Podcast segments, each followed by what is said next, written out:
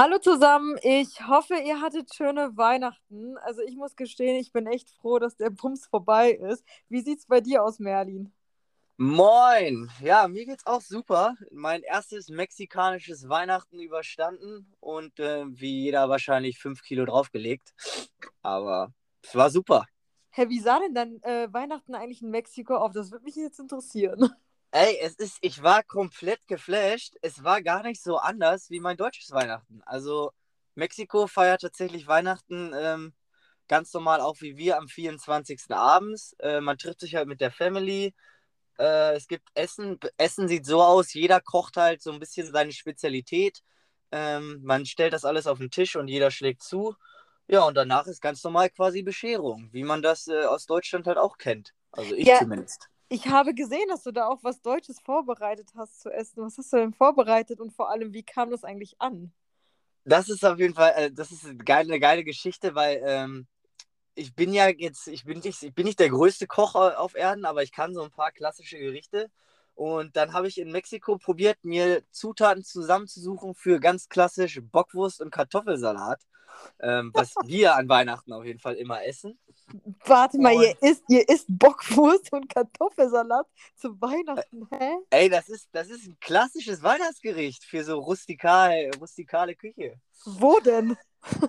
In, überall in Deutschland, ich schwöre. Hä? Ähm, also, okay. Also, wir essen natürlich auch Gans und Ente und sowas bei Oma und sowas, aber eigentlich gibt es Weihnachten, Heiligabend, macht mein Vater immer Kartoffelsalat mit Bockwurst. Hä, wie witzig. Ey, das ist so weird. Also ich habe echt vieles gehört, aber Bockwurst und Kartoffelsalat zu Weihnachten, das habe ich echt noch nicht gehört.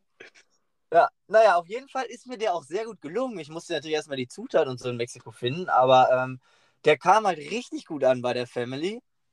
Und ja, deswegen war ich dann auch ein klein bisschen, bisschen Hero an dem Abend, was das Essen anging. Ja, richtig geil.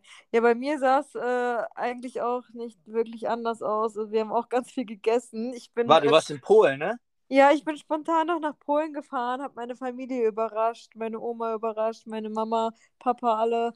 Und ähm, war auch eigentlich nur zwei Tage vor Ort gewesen, weil ich weiß nicht, ob du das auch so hast, aber ich finde immer so zwei Tage mit Familie, es ist irgendwann so anstrengend, dieses Rumsitzen und Essen und Trinken und Rumsitzen.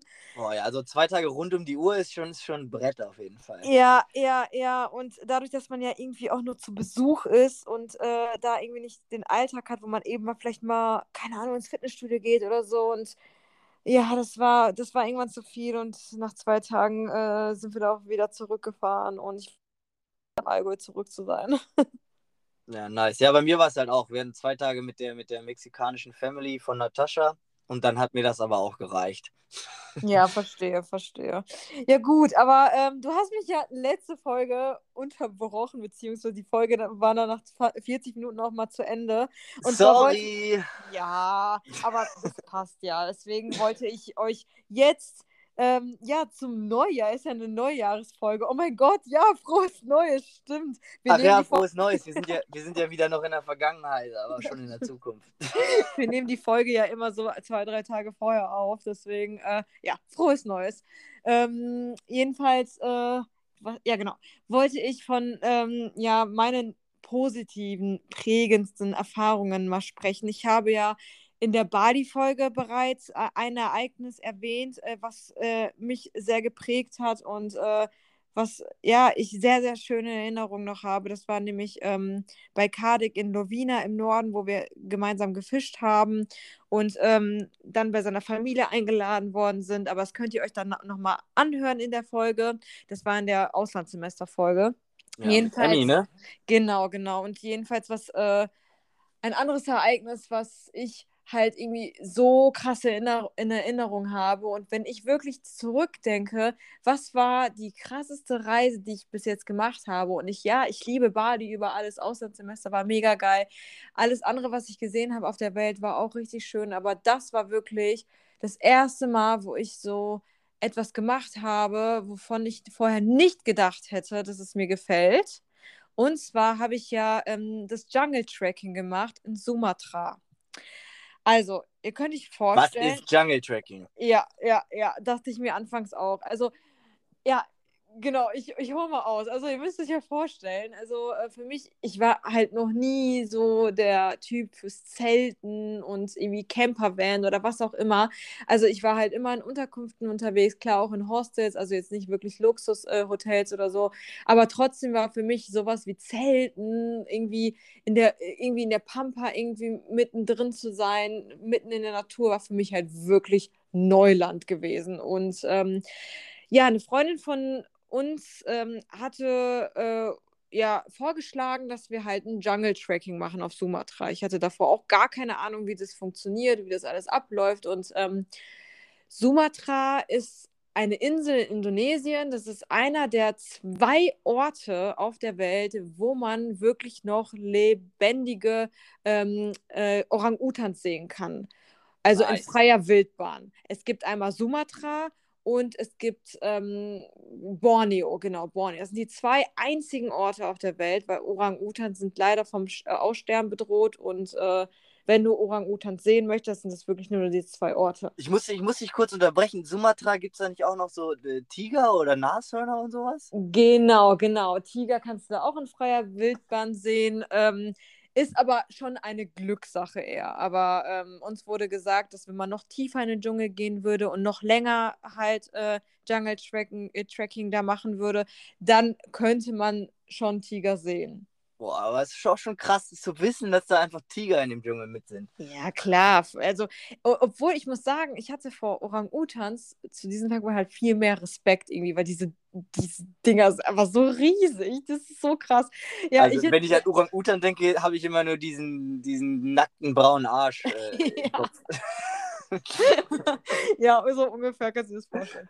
nee, jedenfalls, ähm, ja, war das so gewesen, dass sie meinte, hey, lass uns das machen. Meine Schwester hat es gemacht. Ähm, das läuft so ab, du bist dann wirklich, du, du hast einen Guide, du läufst in einer kleinen Gruppe von sechs, äh, fünf Personen dann in den Dschungel rein, ähm, pennst dann auch in dem Dschungel, nimmst deine ganzen Sachen mit und ähm, bist dann aber trotzdem mit einem Guide unterwegs und versuchst halt so tief wie möglich in den Dschungel reinzukommen, um halt, sage ich mal, Orang-Utan zu sehen oder halt Tiger zu sehen, je, je nachdem. So, ich zu diesem Zeitpunkt halt wirklich Neuling im Camping äh, und äh, wusste eigentlich gar nicht so wirklich, was ich einpacken soll. Dann kam ich da wirklich mit erstmal mit meinen Nike Air Force Sneakern an und äh, der, nice. Guide hat, ja, ja, der, der, der, Guide hat mich erstmal ausgelacht und meinte, hey Pam, das, damit kannst du definitiv nicht durch den Dschungel da wandern. Also ich wäre in Flipflops gekommen. ja, wahrscheinlich. Und ich dann so, okay, dann äh, ja, war das so gewesen, dass er mir dann noch Schuhe besorgt hat, irgendwie aus dem, äh, aus dem Dorf da bei sich, ähm, weil ich halt mit meinem Air Force da nicht halt rumtracken konnte. Ja, jedenfalls ähm, sind wir dann gestartet. Wir waren äh, zu fünft gewesen, ähm, hatten zwei Guides dabei. Ähm, war waren dann sozusagen drei Nächte mitten im Dschungel gewesen, sind dann rumgelaufen. Das war wirklich so, so anstrengend. Das war richtig anstrengend, weil. Ist das auch klimatechnisch so richtig ja. schwül Dschungel, wie ich ja. mir das, wie ich das kenne? Ja, es ist wirklich richtig schwül gewesen und äh, wir mussten auch äh, so die Sachen einpacken vorher, dass wir, weil er meinte, dass, ähm, dass wir halt genug zum Umziehen Klamotten dabei haben, weil die werden nicht trocken, die Sachen. Die werden Boah, einfach nicht trocken. Das stelle ich mir richtig eklig vor. Ja, weil du schwitzt die halt durch. Oh. Einfach nicht trocken. Da meinte er auch Tüten mitnehmen, um diese Klamotten halt irgendwie wegzupacken. Und ähm, ja. Es Na gut, alles für den Orangutan. Ja, ja, das war wirklich richtig, richtig schön. Und ähm, haben dann auch vor Ort ähm, immer also die haben das halt so, diese Guides, die, die kennen sich da aus in dem Dschungel und die haben immer zu verschiedenen Stationen immer so Übernachtungsmöglichkeiten. Und an diesen Übernachtungsmöglichkeiten, das sind immer teilweise so Überdachungen nur gewesen aus Holz äh, und ähm, da konnten wir dann mit unseren Schlafsäcken halt übernachten, also irgendwie mitten immer an, äh, an Wasser, damit wir uns da abwaschen können irgendwie oder da halt. Da eine äh, Zwischenfrage. Wie, wie ist das so mit den Geräuschen nachts im Dschungel? Weil meine Eltern haben erzählt, die waren mal auf Safari und meine Mutter meinte, die konnte im Dschungel überhaupt gar nicht pennen. Boah, ich war so fertig nach dem ganzen Wandern. Ich konnte so gut pennen. Ich hätte gar keine Probleme. Ich habe auch nichts gehört. Okay. Nichts mitbekommen, ehrlich gesagt. Ähm, weil ich eh so am, äh, am Sack war irgendwie und ähm, ja, ich habe mir da gar keine Am Gedanken Sack. Ja, ja, ich habe mir da wirklich gar keine Gedanken drüber gemacht. Also sobald ich mich hingelegt habe, war ich am Schlafen. Okay, krass. Ja, also wirklich, es war eine richtig, richtig kranke Erfahrung für mich, das erste Mal mitten im Dschungel zu übernachten. Wir hatten wirklich so, so tolle Tage gehabt ähm, mit Lagerfeuer und ähm, ach, was weiß ich, wir haben auch so, also man hat auch während ähm, man im Dschungel war auch immer wieder andere Tourgruppen ge getroffen. Das war richtig schön und halt Orang-Utans auch gesehen. Also wir hatten wirklich zwei Tage lang das Glück, dass wir Orang-Utans gesehen haben und ich kann euch das gar nicht beschreiben, was ein krasses Gefühl das ist, wenn dieses Viech ja vor dir steht. Das ist so riesig, das ist so, so riesig. Und die Hände, die sind so groß wie mein Kopf eigentlich. Und, äh, und die, die, kommen dann, die sind wirklich auf uns zugekommen. Die sind wirklich so mensch, menschenfreundlich auch und ähm, haben mich auch angepackt und so. Und ähm, das ist so komisch zu sehen, wie ähnlich die uns sind. Also wenn man die Hände sich genauer anschaut und die, das Gesicht und die, keine Ahnung, die Augen und den Mund und alles, das ist eigentlich so, so ähnlich zu uns Menschen. Und ähm, warte, warte, wie, also ich muss jetzt nochmal, wie groß ist so ein Orang-Utan? Und da kam jetzt so eine kleine Gruppe Orang-Utan quasi auf euch und ihr habt kurz ein bisschen mit denen abgehangen und rumgefaxt oder was? Ja, also so, also man muss halt schon wirklich Respekt haben vor den, äh, von den Tieren. Also an, an dem ersten Tag war das so gewesen, dass die Guides, die können mit denen auch so irgendwie kommunizieren. Also keine Ahnung, wie die das machen, aber die können die rufen. Das ist halt richtig weird. Die haben die dann gerufen. Kam halt ähm, ein Orang-Utan, äh, ein weiblicher war das. Und ähm, an dem Tag hat der, hat der Guide uns gesagt, sie ist nicht gut drauf, wir sollten gehen. Und ich dachte okay. so, okay, wow, wie? ja, sie ist nicht gut drauf, wir sollten jetzt gehen. Und wir sind dann, wir mussten dann auch Abstand halten. Das war jetzt nicht so, dass irgendwie im Streichelzoo, auf gar keinen Fall. Also wir mussten okay, halt okay. erstmal komplett Abstand halten. Er, er hat sich daran getastet und Guide ist vorgegangen zu dem Orang-Utan und hat ähm, erstmal halt die Lage abgecheckt. Keine Ahnung, wie er es gemacht hat. Jedenfalls hat er dann gesagt, ja, ähm, die ist nicht so gut drauf, wir sollten jetzt gehen, sind dann auch gegangen. Und am nächsten Tag haben wir wieder einen gesehen, aber diesmal war das ein anderer Orang-Utan, keine Ahnung. Und der, der oder die äh, war halt irgendwie freundlicher von Natur aus, keine Ahnung. Also, Hat besser geschlafen. Ja, die, die kennen die halt auch alle, die Orang-Utans. Weil äh, da gibt es halt nicht so viele. Da sind ja. vielleicht eine Handvoll an Orang-Utans. Also schon traurig, dass es halt eigentlich so in so einem Riesendschungel eigentlich nur so wenige gibt. Und ähm, bei dem war das wirklich tatsächlich so gewesen, dass ähm, ähm, total zahm war und ähm, der kam dann auch auf einen zu und hat dann äh, von einem, der mit uns auf Tour war, einfach die Hand gegriffen. Der hat einfach die Hand gegriffen und nicht mehr losgelassen. Okay. Und du kannst dir ja vorstellen, wie die, die, die sind ja richtig kräftig. Ja, ja. Und ähm, der Guide meinte, die machen das extra, damit der Guide den füttert, damit er ihm was zu essen gibt. Und ich dann so, okay. Und ähm, das ist halt tatsächlich auch echt gefährlich, weil der meinte, es gab schon mal irgendwann mal einen Vorfall, da hat ein Orang-Utan einfach einen Menschen genommen und einfach durch den ganzen Dschungel mitgeschleppt, vom Baum zu Baum. Alter, das ist ein wie Dschungelbuch. Ja, wirklich. ja. deswegen ist es halt Krass. nicht ohne. Und der wollte ihn einfach nicht loslassen. Der wollte ihn einfach nicht loslassen. Ich hatte noch so Fotos zu. Boah, das muss ich am Sonntag eigentlich mal in die Story posten, nachdem ich, äh, nachdem der äh, Podcast Ja, safe. Ist. Das will ich auf jeden Fall auch sehen. Ja, wo er einfach den die Hand hält. Und wir haben wirklich Selfies mit dem gemacht. Und ähm, also Geil. so richtig weird. Also das war so, so krass, einfach diese Erfahrung. Und ähm, auch das Ganze im Dschungel. Und dann sind wir noch zurück. Ähm, äh, haben wir noch Rafting gemacht und so, Jungle Rafting. Das war wirklich so eine krasse Erfahrung. Diese also, wie lange war jetzt dieser, dieser Dschungeltrip an sich? Also, dass du im Dschungel warst? Das waren jetzt drei Tage gewesen, wo ich im Dschungel war. Also, nee, drei Nächte mhm. glaube ich. Und äh, danach sind wir halt zurück in das Camp. Also das ist ein kleines Dorf auf Sumatra. Da sind wir zurück, wo wir unsere Sachen gelagert haben. Ähm, und dann war das halt so gewesen und ich werde diesen Moment wirklich nie, nie vergessen.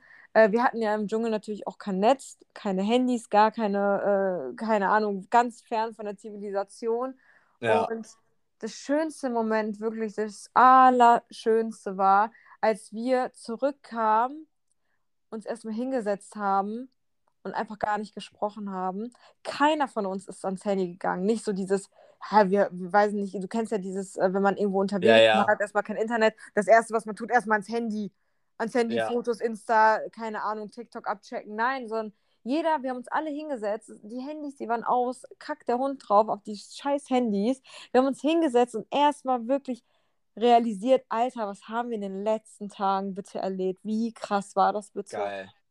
Aber und allein das zeigt halt auch, dass dieser, dass so ein, dass so ein Dschungeltrip sowas, das ist ja sowas quasi spirituelles und auch extrem viel mit so ähm, hier Meditation mäßiges, ähm, dass du dich dann halt danach erstmal hinsetzt und das erstmal nochmal komplett verarbeiten musst, was hier jetzt passiert, ähm, finde ich halt einfach, das sind, das sind geile Sachen. Also das zeigt dir halt wirklich, du hast da was erlebt, ähm, was ganz viele Menschen nie erleben werden. So, ne? Das ist es halt, wirklich. Und ich habe vorher gesagt, äh, gesagt hätte, boah, das ist nichts für mich. Das habe ich echt gesagt. Das ist nichts für mich und so ja. im Dschungel zu übernachten. Klar, ist da sind wir wieder bei dem Thema Comfortzone verlassen und einfach mal was Neues ausprobieren. Also, wie gesagt, ich hätte niemals gedacht, dass das so etwas für mich ist oder dass mich das halt so krass prägt. Aber mittlerweile sage ich, das war die prägendste Erfahrung, Reiseerfahrung in meinem Leben, weil es hat mich einfach es hat mich so fasziniert, mitten in dieser Natur zu sein. Einfach, es hat mich total geerdet. Es hat mich einfach geerdet. Und dieser Moment, ich werde es wirklich nie vergessen, als wir da am Tisch saßen und keiner hat gesprochen. Wir haben einfach nur uns angeschaut und dachten uns aber alle in diesem Moment dasselbe. Alter, krass, was war das für eine krasse Erfahrung, bitte? Boah, ich habe schon wieder Gänsehaut. Du hast das jetzt schon wieder richtig geil rübergebracht, äh, diese, letzte, diese letzten äh, Erfahrungen des Dschungels quasi. Deswegen, also wenn ihr irgendwann Bock habt auf so eine Dschungel, äh, Dschungelerfahrung, dann entweder auf Borneo kann man das machen, das ist in Malaysia, zwischen Malaysia und Indonesien eine Insel, oder auf Sumatra. Ich kann dann halt auch gerne euch ähm, das Camp verlinken. Äh, mit den Guides habe ich bis heute noch Kontakt. Äh, der eine hat sogar eine deutsche Freundin und so und ist ab und zu in Deutschland. Also richtig tolle Jungs. Ähm, der eine hat uns dann am nächsten Tag noch mit zu seiner Familie genommen und so. Also es war eine richtig tolle Erfahrung wieder und äh, kann ich jedem nur ans Herz legen. Ich bin jetzt tatsächlich auch schon wieder ein bisschen, äh, ja, nicht pissig, aber ich ärgere mich schon ein bisschen über mich selbst, weil damals, als ich in Brasilien war, ähm, ist mir ein bisschen die Kohle ausgegangen, aber da gab es dann halt noch so eine Attraktion, da sind die mit so einem kleinen Dschungel-Wasserflugzeug in Amazonas Rainforest rein für drei Tage und haben quasi auch sowas gemacht wie du, aber dafür hatte ich leider keine Kohle mehr. Ja, ja, also da muss ich auch sagen, dass dieser ganze ähm, Jungle-Tracking, äh, äh, diese Reise halt, die hat, glaube ich, auch ja schon so ein bisschen was gekostet. Ich glaube, ach, keine Ahnung, ich, ich glaube, das waren so um die 300 Euro für für drei Nächte. Ja, hört okay, das ist an. ja voll machbar. Aber ja, aber für ja... Indonesien hört sich das erstmal viel an. Aber ganz ehrlich, packt ja. der Hund drauf, so. Diese, diese Gelder werden teilweise sowieso gespendet für den Dschungel äh, und äh, an die Orang-Utans, damit, damit die gefüttert werden. Deswegen, äh, es ist wirklich eine so, super, super, super schöne Erfahrung und äh, manchmal muss man einfach auf das aber... Geld kacken. Da kommen wir ja auch in der nächsten Folge dann zu, äh, was, was quasi Geld angeht, dass man halt auch wirklich für manche Attraktionen, wie zum Beispiel die letzten Orang-Utans im Dschungel in Indonesien sehen, äh, schon Geld in die Hand nehmen sollte. Ne? Genau, genau. Das Thema Money Mindset werden wir auf jeden Fall im nächsten Podcast noch, ähm, in der nächsten Folge äh, noch besser ähm, erläutern.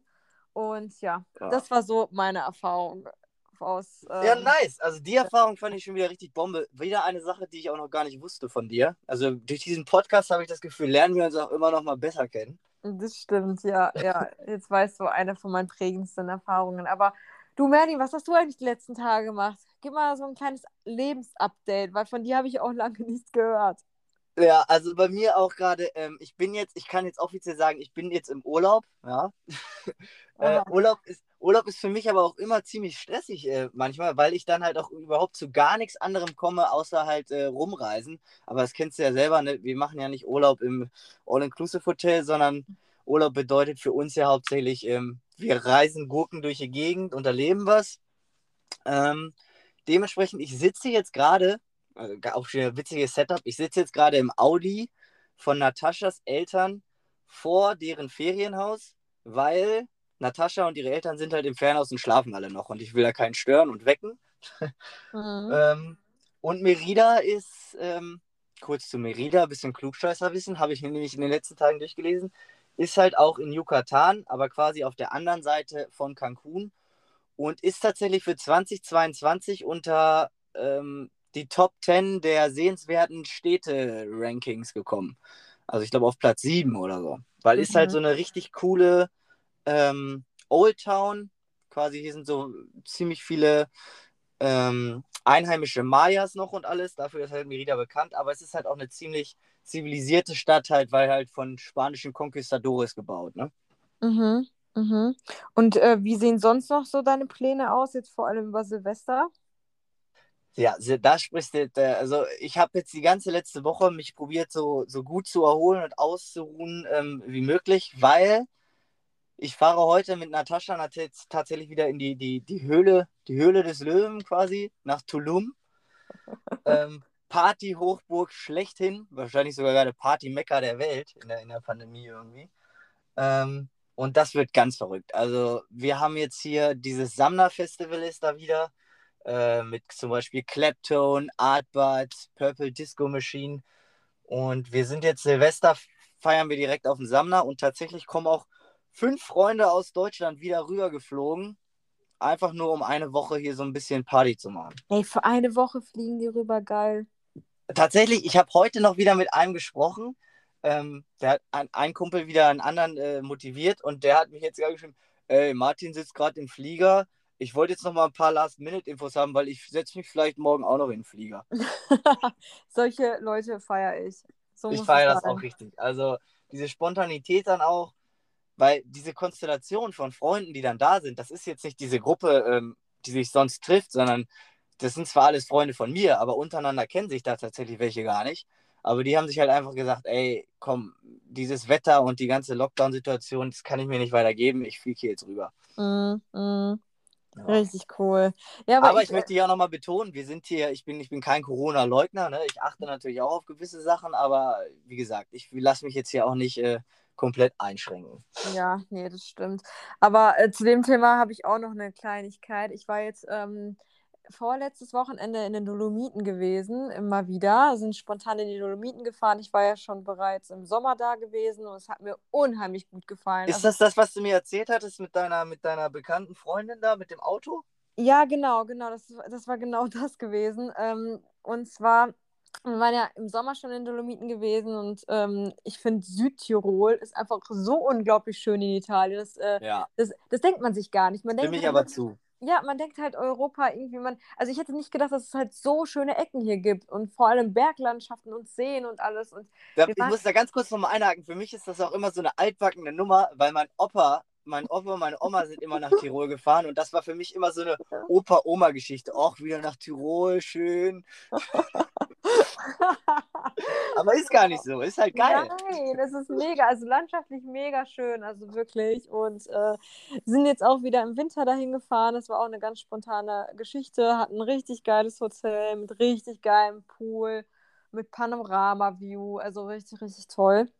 Und jedenfalls äh, haben wir uns mal jetzt die Berglandschaften im, im Winter angeschaut und es ist einfach unglaublich schön. Und worauf ich eigentlich hinaus wollte, ist, äh, wir haben da in, äh, äh, den Typen, so einen Typen kennengelernt, der in einem Hotel arbeitet und ähm, sind dann ins Gespräch gekommen und er hat dann auch gesagt, der so, und er hat es wirklich richtig gut auf den Punkt gebracht. Also, wie gesagt, ich bin kein Corona-Leugner, um Gottes Willen, aber er hat halt wirklich gesagt, dass ähm, er schaut sich ja die Nachrichten nicht nur ähm, aus Italien an, sondern aus Österreich und aus Deutschland. Das sind halt immer die Länder, die am meisten halt den besuchen gehen. Das sind halt die Gäste von da.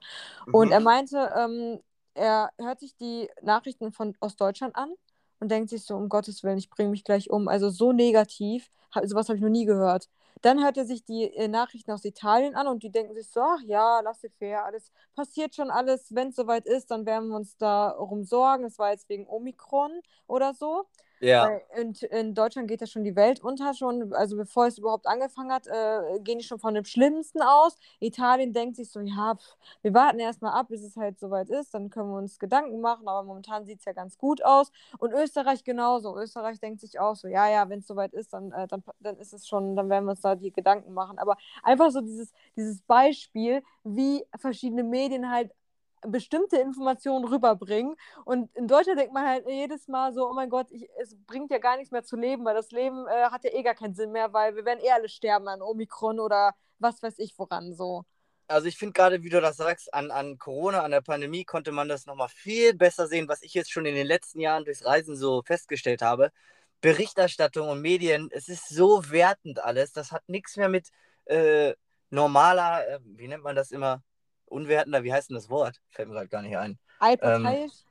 Ähm, unparteiischen Berichts, Berichterstattung äh, zu tun, sondern es ist tatsächlich alles immer irgendwie wertend. Und in Deutschland ist alles immer Schwarzmalerei, die Welt geht unter, wir werden alle sterben. Also Ganz schlimm. Ja, also wirklich, da, da muss ich, da, ich hatte ja auch schon mal erzählt gehabt in dem äh, Bali-Podcast, als der Vulkan ja offiziell in Deutschland hieß es ja, er sei ausgebrochen und ich lag am Strand auf Bali und ich habe gar nichts gemerkt.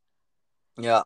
So, und das war halt wieder so ein gutes Beispiel, dass ich mir dachte, oh nee, also man muss echt, deswegen, ähm, wenn es dir nicht gut geht mental, hör dir am besten gar nicht Nachrichten an. Ich meine, ich, ich sage nicht, leugne das Thema oder beschäftige oder sei unvorsichtig. Nein, mach dein Ding, geh deinen Weg, sei vorsichtig, alles schön und gut. Aber wirklich, äh, so Leute, ich werde ja verrückt, wenn ich Nachrichten anmache. Ich, ich höre mir wirklich, ich höre nichts mehr dazu an. Ich gucke mir die Fallzahlen nicht an, gar nichts mehr. Ich habe keine Ahnung, was das RKI bestimmt. Äh, weil es zieht mich sowieso nur runter. Und manchmal ist es besser, sich von negativen Sachen einfach zu trennen, sich die nicht anzuhören. Aber dann sag doch mal, was machst du denn jetzt, äh, um dich positiv aufzuheitern? Was machst du denn über Silvester? Ja, also in Deutschland ist es ja jetzt so, ähm, ich weiß nicht, ob du es mitbekommen hast, da ist ja auch irgendwie so ein Lockdown, nur zehn Leute können sich treffen, keine Ahnung. Jedenfalls habe ich richtig coole Nachbarn, wollte ich nur mal erwähnen. Und äh, ja, habe ich wirklich. Grüße gehen raus, Pams Nachbarn. Ja, ich habe richtig geile Nachbarn, weil meine Nachbarn haben uns einfach eingeladen äh, nach Malle. Nice. Die haben da nämlich eine Villa und wir sind eingeladen über Silvester, dass wir da Silvester schön feiern können. Und ähm, da freue ich mich drauf, weil ich war überall auf der Welt gewesen, aber ob du es glaubst oder nicht, ich war noch nie auf Malle. Nein. Ich schwöre. Boah, du brauchst unbedingt diese Malle-Kulturschock-Erfahrung. Okay, du willst jetzt vielleicht nicht unbedingt da in der Villa erleben, aber.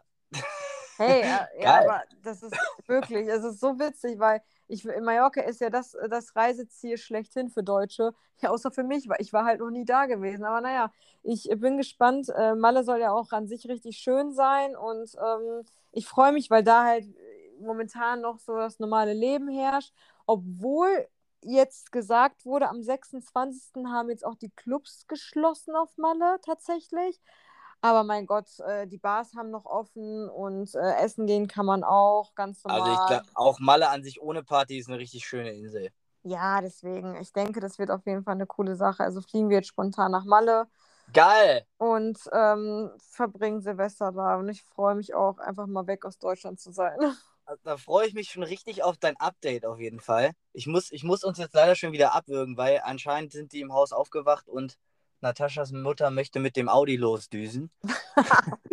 Alles gut. Deswegen, aber das hat ja jetzt auch wieder super gepasst zeitlich, glaube ich. Ja, alles. genau, genau. Ja, war schön. Und ähm, ja, ich würde sagen, dann die nächste Folge wird dann auch nochmal ein bisschen äh, um das Thema Mindset gehen, wie wir schon vorhin gesagt haben, und zwar Money Mindset. Und ähm, das wird auf jeden Fall eine ich glaube, sogar die wichtigste Folge sein, wirklich. Wenn auf jeden halt... Fall hardcore informativ, ja. weil ihr auf jeden Fall auch mal sehen könnt, was es da so für Möglichkeiten gibt. Und Pam und ich haben, wir haben uns da noch gar nicht connected. Wir haben bestimmt auch unterschiedliche Einstellungen zu gewissen Sachen.